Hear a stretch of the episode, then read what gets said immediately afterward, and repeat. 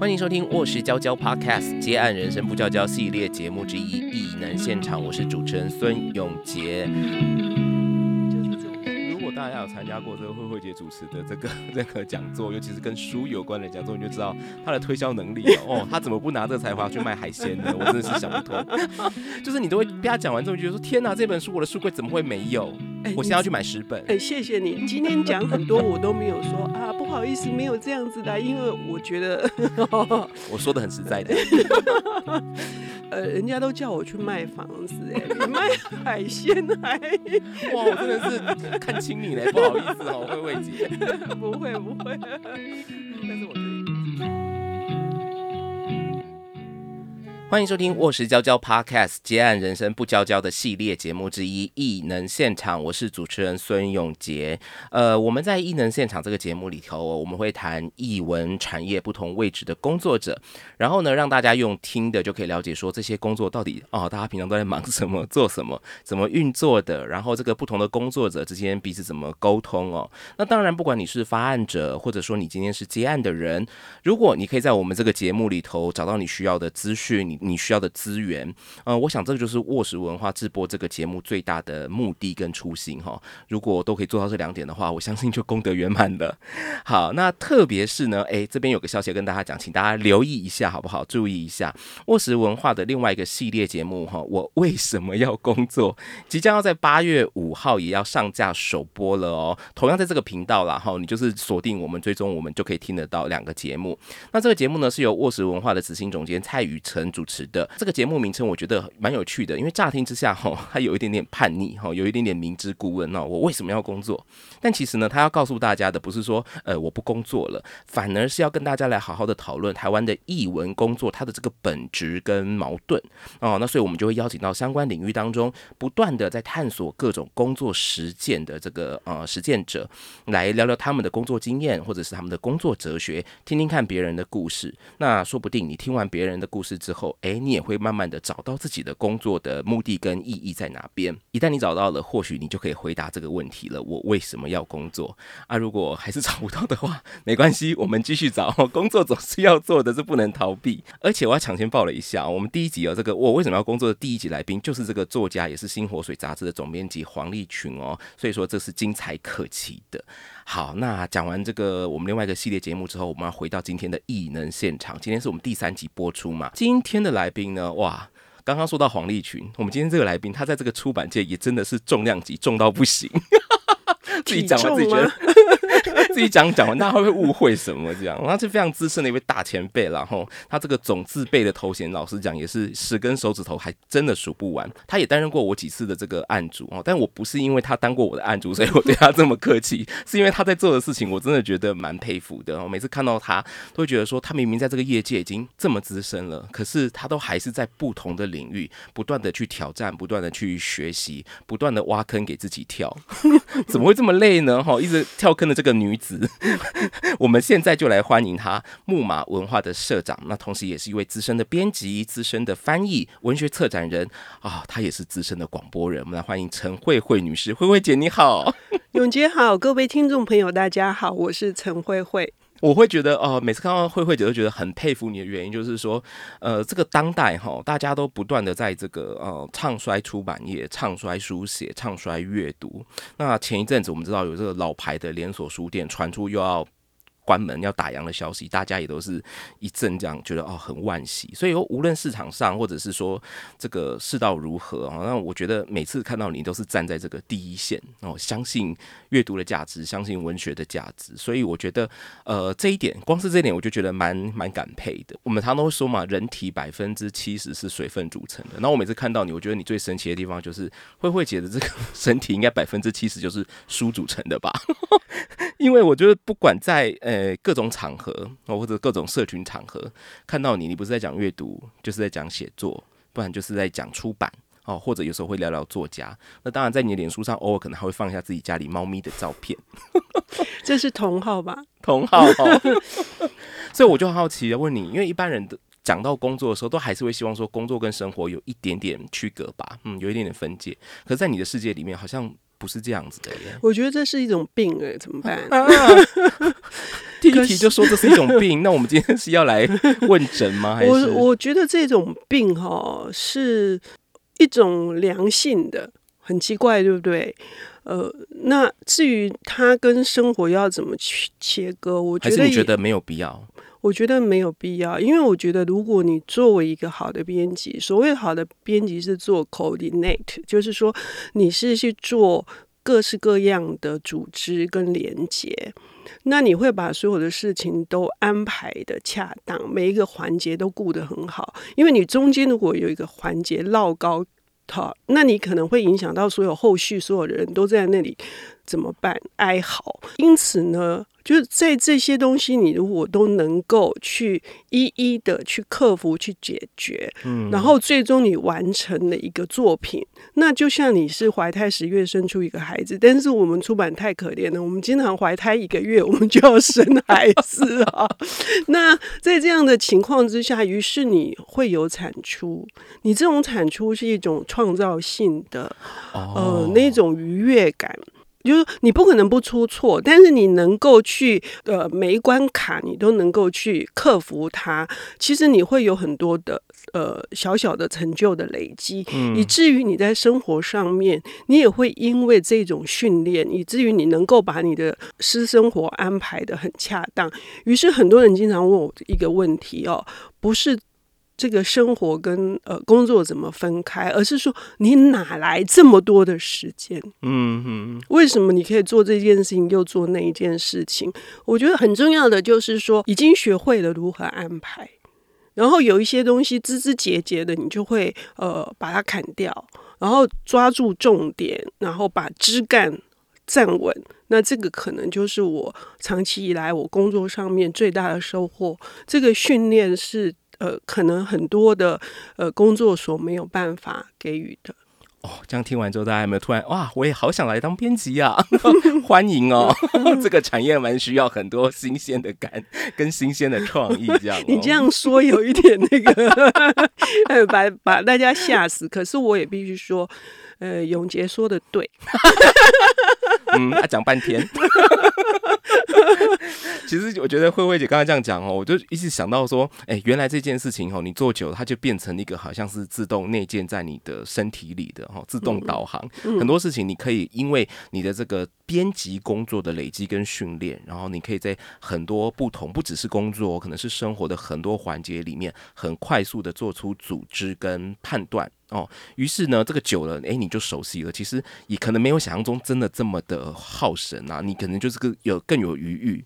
我觉得最大的挑战哦，不是这个完成，而是为了完成，你必须有很多备案。于是你需要想，你如果说这此路不通，你还有哪一条路可以通？那你构思这件事情的时候，你自己的那个视野就会开阔。好。那你就可以累积更多的。也许你这条路找的是 A，那条路找的是 B，那要你要合作的对象也不同，于是乎你也建立出你的人脉出来的。嗯，那这个长期下来，那个资源，呃，而且是如果你是本着你非常的诚意的。要去把这一件事情推动下去，嗯，那这个是确实是会觉得说啊，我要做的事情其实不是我个人的事情，而是我使得别人也走在一个更好的路上，所以这是一种呃，找到更好呃更对的人去做一件呃对大家都有帮助的事情。嗯，所以说这个判断很重要哈，把什么人放在对的位置，这也是编辑做久你就很自动会慢慢养成的一个能力哦。不过我曾经听慧慧姐说过，其实你在非常非常年轻的时候，嗯，你就已经决定自己要把自己献身给这个 文字工作了。我听到之后，其实我觉得蛮惊讶的，因为很多人哦，可能也许一辈子到现在吧，都。一辈子到现在是几岁？我的意思就是说，可能有的人三四十岁、五六十岁，都可能还在怀疑自己，说我这个做的东西真的是我想要的吗？这真的是我的我我的直至所在吗？可是你好像不是这个问题耶，就是你那么早就已经确定了。你觉得这是为什么啊？哦，这个真的是一个美丽与哀愁的问题。有多美，有多哀愁呢？说来哀愁是我首先第一个，我在很小的时候就嗯，非常的内向，非常安静。我不太我对这个世界充满了困惑，充满了迷惘，还有不安。我不知道怎么样才能做一个好好孩子、乖孩子，以至于我经常手足无措。那我永远在阅读里面去找到朋友，啊，所以阅读对我的作用是一种安魂的作用，啊，是一种陪伴的作用。所以我跟文字之间有很深的连接。那呃，这是哀愁的部分。我其实，在跟我在人际沟通上面，或者是相处上面，我非常的退缩。嗯，但是那个美丽是说，哦，有人发现了我在文字上面，然后鼓励了我。比如说，有一些老师，有一些朋友，那呃，不是朋友，有一些那个呃，就是长辈，哈，会有一两个朋友，他们会喜欢听我说故事，好。就是明明是一件很很小的微不足道的事情，可是我都会说的好像 这件事情呃非常的惊人啊，然后呃什么悬疑啊什么之类的哈，就是这是诈骗集团的意思。那总而言之，就是受到鼓励之后，又可以有一种。安安放的感觉，以至于我认为那个就是我的位置。那至于那个永杰刚刚提到的这个问题啊，我是认为是可以尝试去寻找。嗯，然后其实很多人之所以他没有办法找到，我自己发现有一个状况，是因为他一直想要符合别人的期待。哦。也许是父母对他的期待，可是他内心并不是想要那一件事情，可是他又不想要辜负辜负别人，以至于他会摆荡。那能不能说很确立是自己真正想要去做自己想做的事情？我觉得有时候必须放放手去做。你你这样讲，我就想到，其实，在文坛，尤其是在华语文坛，有非常多作家，他的本质可能是医生，可能是科学家。嗯，我想这些人可能某种程度上，都像刚刚慧慧姐说的，可能他从小的这个生长过程里面，他必须要去符合很多。来自长辈的，来自社会对他们的期待。嗯，那可能你就跟大家讲说，哦，我想要写作，写作，我想要以写作为生，大家就会你知道 投以异样或怀疑的眼光。可是这也是很实际的问题，因为台湾的出版市场并没有那么大，以至于真的要谋生，除非你有很大的毅力，你真的是要做。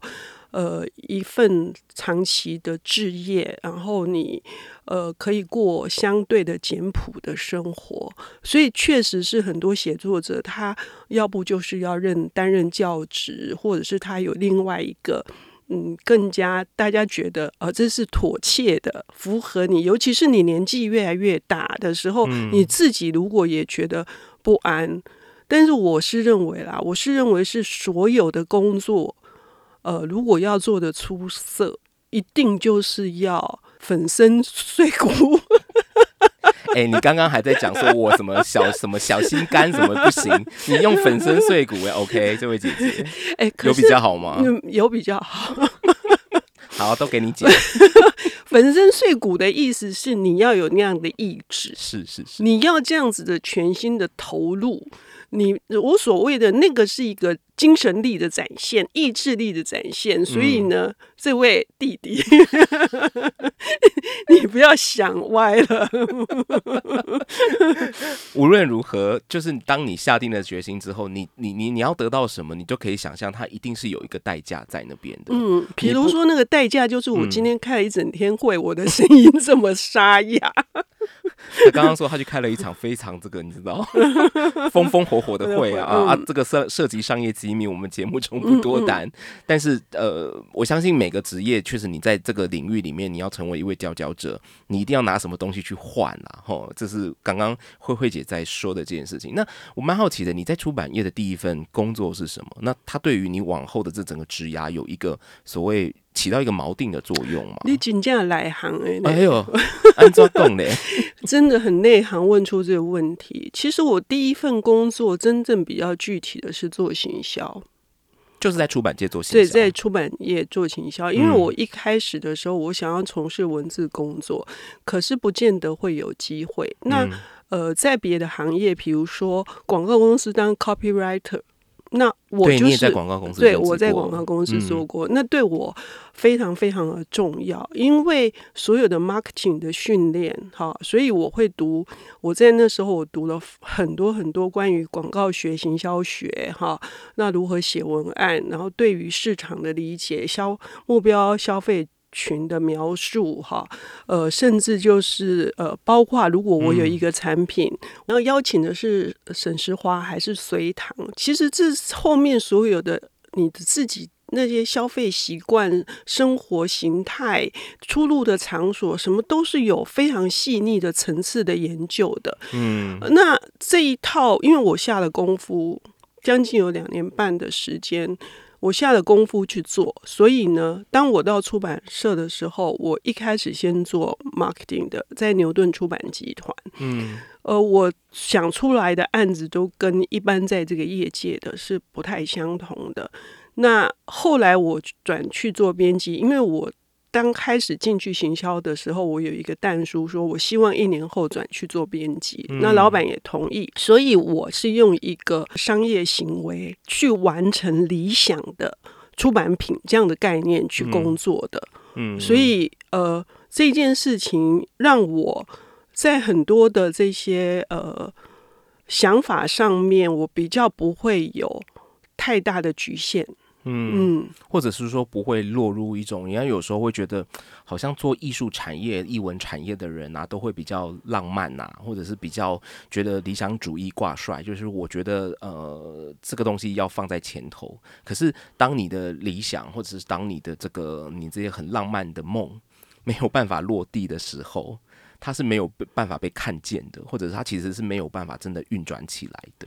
这位弟弟，你真的是很有这个内涵。为什么呢？首先，第一个我要说，我还是理想主义者。哦。第二个，确实是你要达成理想主义，你必须要有方法。嗯哼，那当你有这些方法的时候，你就要考虑你心目中是不是有读者、消费者。你不能是你一厢情愿的，就是说你要做这一件事情的时候，你如何打动他？你如何说服他？你如何告诉他说这本书现在是你迫切需要的？也许读者、消费者他并不知道，原来他需要这一本书。嗯那我做的事情就是我尽量的去让他知道说，因为我最终为什么要做出版，有一个很重要的呃想法是，我一直觉得呃整个社社会的这个公民的呃教养这件事情，其实出版是。教育的延伸，可是它更活泼、更多元、更好玩，哈，它更多的可能。对，那它它也有实用性的东西，它也有趣味性的东西。如果我要把这一件事情，呃，做得更好的话，我必须更加的理解时代的脉动，哈。那我不是要跟随潮流，可是我可能如果我很用功的去理解这些事情的话，也许我可以看到的是未来更。进一步的事情，就是说，呃，也许现在是这样子的状况，可是未来三年、未来五年，是不是有新的需求呢？哦，你这样讲，我突然想到一个问题，因为其实我们知道慧慧姐待过非常非常多不同的出版社哦，比如说像商周啦、麦田啦、独步文化，还有甚至于在这个呃中国的天津青马文化，你也曾经在中国工作一段时间，时报出版哦，你也创。创办过这个本市文化，那也带过这个台湾麦克，你就知道它跨度很大，因为台湾麦克出的这个书就是呃艺术类、音乐类或者是幼教为主的哈。那你刚刚我们也讲到，这个慧慧姐当过这个在广告公司上过班，这样，那她当然现在就是呃读书共和国，不但是这个呃木马文化的社长，他旗下包括木马之后，他还掌握了这个八支品牌，啊，每一支品牌这个取向都不太一样。诶，你刚刚讲到你这是心中要有一个 TA，然后你要看见这个未来性啊。我刚刚的疑惑，我刚刚讲这些的疑惑是说，呃，创立独步文化的时候，其实在日本的推理文学这个市场，你做的真的是哇，风生水起，有声有色，横扫舒适啊。一般人家人家讲，不管是不要说是出版社，做任何做生意的，都都会觉得说，诶，我这一招行得通啊，我这一招现在就是可以赚钱呐。我就是会不断的，人就会有个倾向，就是会不断的复制自己的成功模式。你当时没有选择继续这样做下去的原因，是因为你看到了什么不一样的未来性吗？还是说你选择断然的不想要只是重复自己？哎，这个也是一个很深奥的问题哈。就是我三个考量，第一个考量是我离开这个出版社的时候，不希望跟我以前的同事踩线。嗯嗯。第二个呢，是我这个人哦，真的是喜欢新东西，我喜欢跟读者站在同一个时间点，或再超前一点。嗯，这是我自己的性格使然。然后这个也可以让我接触更多的层面。那第三个真真正重要的是，我对于知识，我对于求知的渴望，这个欲望极度的强烈。嗯，那因为我在这个过程当中，我收获非常的大，我得到的太多东西，我又渴望跟别人分享。哦。我所以我，只是一直在做这些呃日本的推理文学，其实是没办法满足你的。呃，是的，那种渴望的分享，就是呃，回到你第一个问题，说百分之八十组成，是因为其实啊，其实哦，好，我自己加的 百分之计较这十趴什么意思？对，可见我自己觉得自己是八十，因为脱口而出的话反而是对对对对，是因为你看到我分享这么。多这些书，就是因为我觉得这么好的东西，请大家来看一眼，这样子。就是这种心。如果大家有参加过这个慧慧姐主持的这个任何 讲座，尤其是跟书有关的讲座，你就知道她的推销能力哦。她怎么不拿这个才华去卖海鲜呢？我真的是想不通。就是你都会被她讲完之后，觉得说天哪，这本书我的书柜怎么会没有？我现在要去买十本。哎，谢谢你，今天讲很多，我都没有说啊，不好意思，没有这样子的，因为我觉得 我说的很实在的。呃，人家都叫我去卖房子，哎，你卖 海鲜还哇，我真的是看清你嘞，不好意思哦，慧慧姐，不会不 会，但是我觉得有机会去听听看呐。嗯，谢谢。不过我们刚刚回到说，你在这个读书共和国现在掌握了这个八支的品牌，要负责这八。支的品牌，你会不会觉得常常觉得很错乱呢？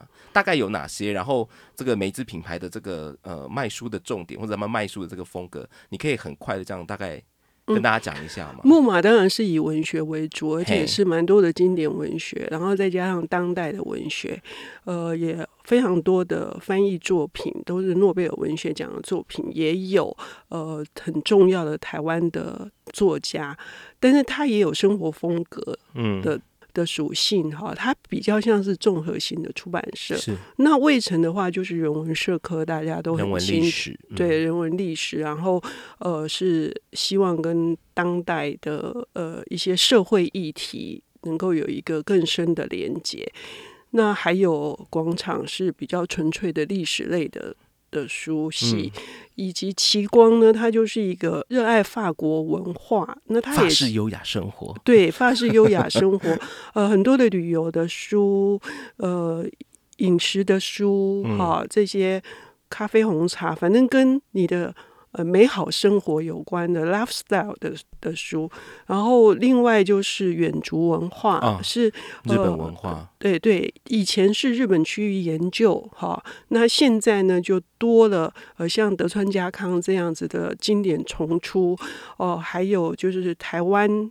的历史地理哈，然后呃，像嗯小木马就是绘本跟科学儿童科普的这个品牌，那另外开朗的话就是一个比较心灵成长的。新乐园他做的就是投资理财，还有一些商管类的东西哦。但是大家无论如何听完之后，有没有觉得这也太神奇了吧？就是这些这些风格书系是怎么被凑到同一个人身上？而且我刚刚在私底下问他说：“哎，慧慧姐，那这样你不会常常觉得精神错乱吗？或什么的？”他说：“完全不会啊。”请问一下，这个诀窍是什么呢？慧慧姐。这个诀窍就是刚刚，其实我们已经埋梗了。那个梗就是我对于新的领域，我都有想要去探求，而且我希望它是相对比较完整化的去汲取这些新知。嗯，所以呢，我一开始做的是最早日本文学，然后后来就去做呃，你刚刚说的艺术类，哈，呃，幼教类，其实是是那个。国际名家的绘本哈，呃，还有很多的呃画册跟旅游有关的，可是是厚的，比较那个精装书的。嗯，然后我又去立旭文化，这就是人文的 人文社科的哈。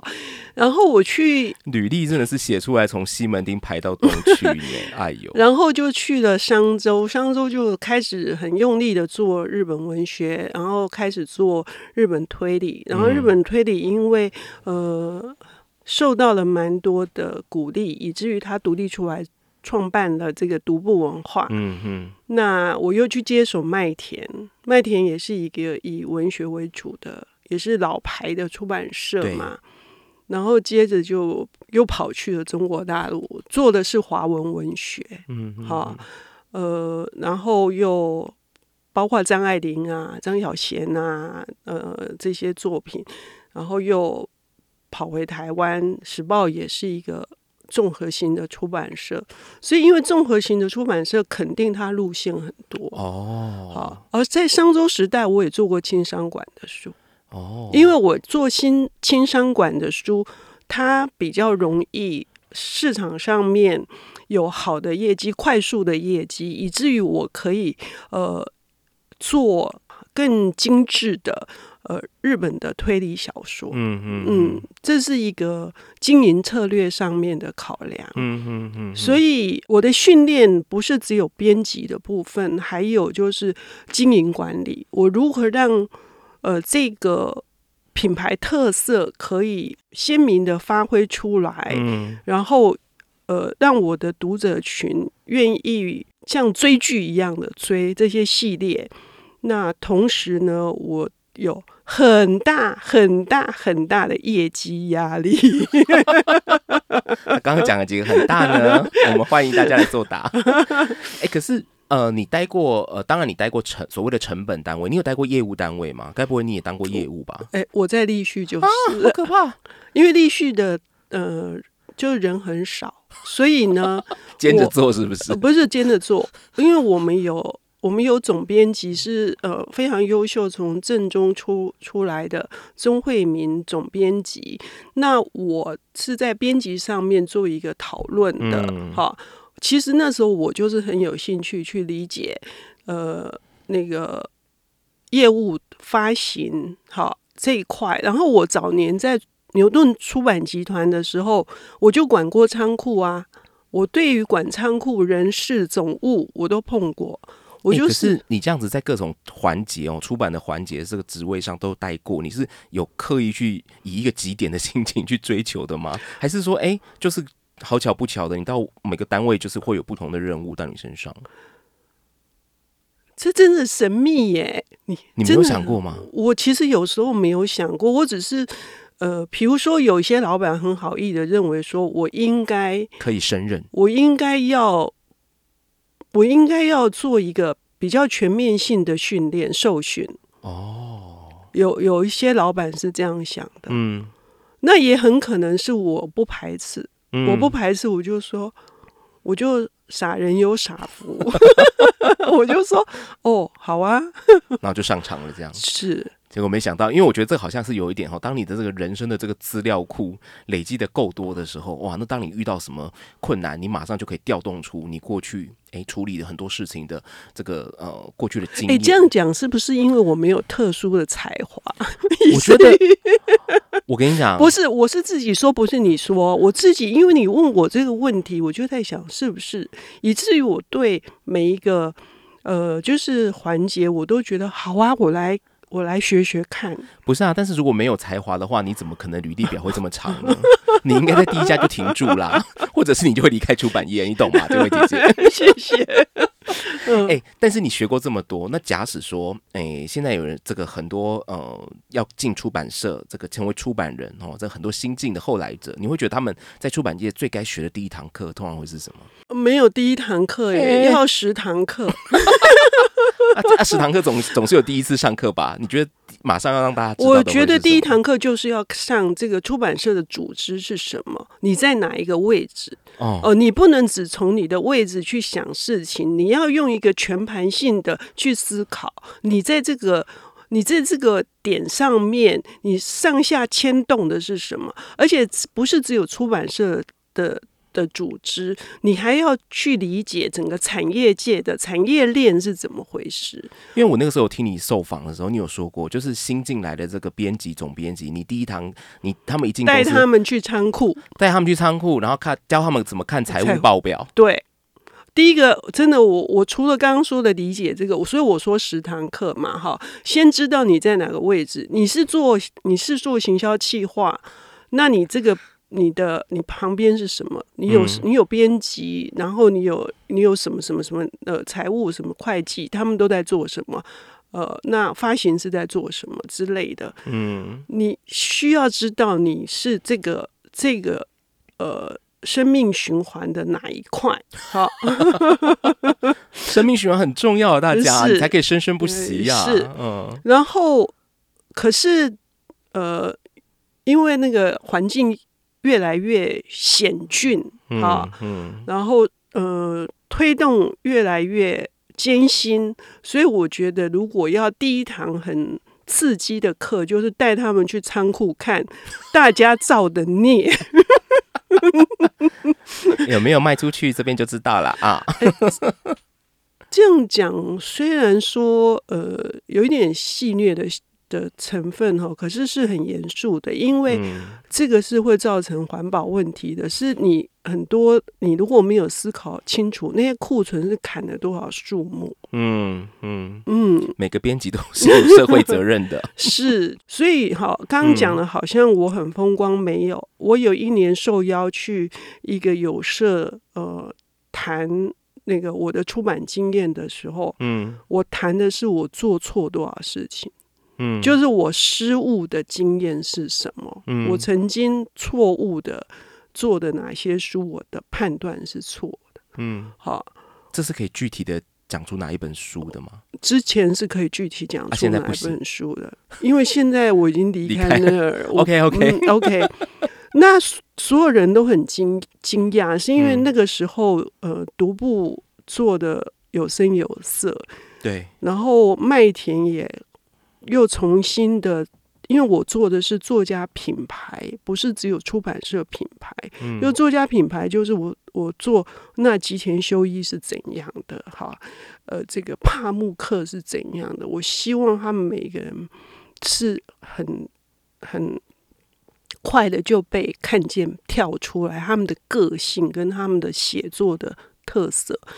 可是我去分享啊，却是说我有哪一本书做的不好。如果我现在重做，我会怎么样？好，所以大家都很惊讶。嗯，所以我的心态是这样的，我心态永远都是，我即使做对的一本书，我也会去想，即使我也会想说，如果当初我做的是别的选择，现在可能会怎样？那我做错一本。我觉得不如我预期，不符合理想的时候，我也会去想说，那如果是这样做、那样做或那样做，我会不停的在思考这些问题。可是所谓这个做错哦，你这个判断的标准是什么？当然卖不好，对，当然很现实的。那你这个检讨的环节通常会有哪些呢？就是说，为什么这本书会卖不好？这个最致命的原因通常会是什么？呃，首先第一个是最明显的是书名哦，书名，嗯。因为书名其实就说明了一切。哦，第二个是有一句文案，就是出版的定位。比如说，呃，我同事那时候看到我都皮皮出来要开会，我就会说，请你用十五个字讲这本书在讲什么。十五个字，嗯，大家都在那边掐指一算，哎呦，十四个字还讲不清楚。对，就是如果你要跟人家介绍这本书好看。好，或者是你现在想不出来，你要介绍一部电影好看，嗯，你要马上打动别人，你用十五个字可以说得出来吗？嗯嗯嗯，我真的觉得这是对我自己也对所有的同事一个最好的训练。我觉得这对他们讲每周开会应该是模考，要应该吓死吧？但是这不得不面对，这真的不得不面对，因为一下去可能是五十万的投资，那以至于你会想很多，你会你会不停的去。探讨，我觉得那就是成长，成长的养分。嗯，所以其实做错事情，以前比较多容许做错事情。我也很希望我的出版社能够经营的好一点，让新人有做错事的空间。嗯，所以我所有的努力都是希望说，那个余裕可以大一点，因为那个出版产业要不断的有新的活水进来。我希望更多的新人，他们是真的可以有。更大一点的空间去尝试错误，嗯，我觉得在成长的过程里面，尝试错误是很重要的一个环节。嗯，没有错，没有犯过错，我相信一个人也不会好好的长大。所以我就觉得啊，我们请来这个我们节目里面都是这些你知道帅气的姐姐们，讲出这些帅气的话，就觉得哦，在台下像迷妹般的尖叫，哦 像政治不正确，像迷弟般的尖叫。好了，今天我们的节目很开心哦，哇！真的听这个慧慧姐讲话真的是欲罢不能哦。我们请到了这个木马文化的社长陈慧慧，那她谈到了她很早在她的生命当中，她就非常的笃定，她要呃从事这个跟文字相关的工作。那一直到现在哦，那个文字如何呃或与这个阅读如何把这个世界带到她的眼前，带给她的救赎。那也因此，她愿意全心的把自己给投入在这个产业里头。那我们下一集节目呢，会继续来请教这个慧慧姐。好，呃，在这个。资讯其实已经不再匮乏，甚至于大家都觉得各个网络、各个管道、各个媒体都在抢你这个注意力的这个年代，资讯爆炸的年代，我到底文字跟出版的价值是什么？那相关领域的工作者又要怎么在这个啊险恶的江湖当中继续站稳自己的脚步？那到时候我们继续再来请教这个慧慧姐，分享她这些年来的观察。好，那很开心的哈，我们节目才播到第三集，已经陆续收到很多听众的回馈啊。有人在许愿池就说，诶，希望可以多听听接案者走向这个创业或发案者的历程。哎啊，这不就是卧室文化？你就继续锁定卧室文化就对了哈。然后也有人说他想要听听这个影像工作接案者的故事，没问题，这个我们在后面的节目会继续安排。那也有人说到说，哎，想要多听听案源开发的例子。哎，我想到这个，我就或许说下一集我们就可以直接请慧慧姐来讲，站在一个发案者的角度，到底他们都是怎么寻觅适合的工作者、合作者哦，委外的工作者。然后这个怎么怎么怎么怎么去找到这个觉得可以信赖的对象哦，频率合拍的对象，我觉得这好像也是可以回答这样的问题了哈。好，那今天的节目最后，如果你想要认识啊这个卧室娇娇或者认识卧室文化到底都在做什么哦，哪些资源可以来陪伴你度过译文工作的挑战跟困境的话，那我们的节目资讯栏就有我们的这个脸书 IG 官网，欢迎大家按赞追踪留言给我们。那当然，请大家继续填我们的这个听众问卷，好不好？我们是真的会回应大家的。有对于这个。主持有任何的指教啊，或者是有想要跟我们的来宾告白，说哇怎么这么帅哈，都可以留言给我们啊。异能现场，我们每周三更新，下次再见，谢谢慧慧姐，下次见。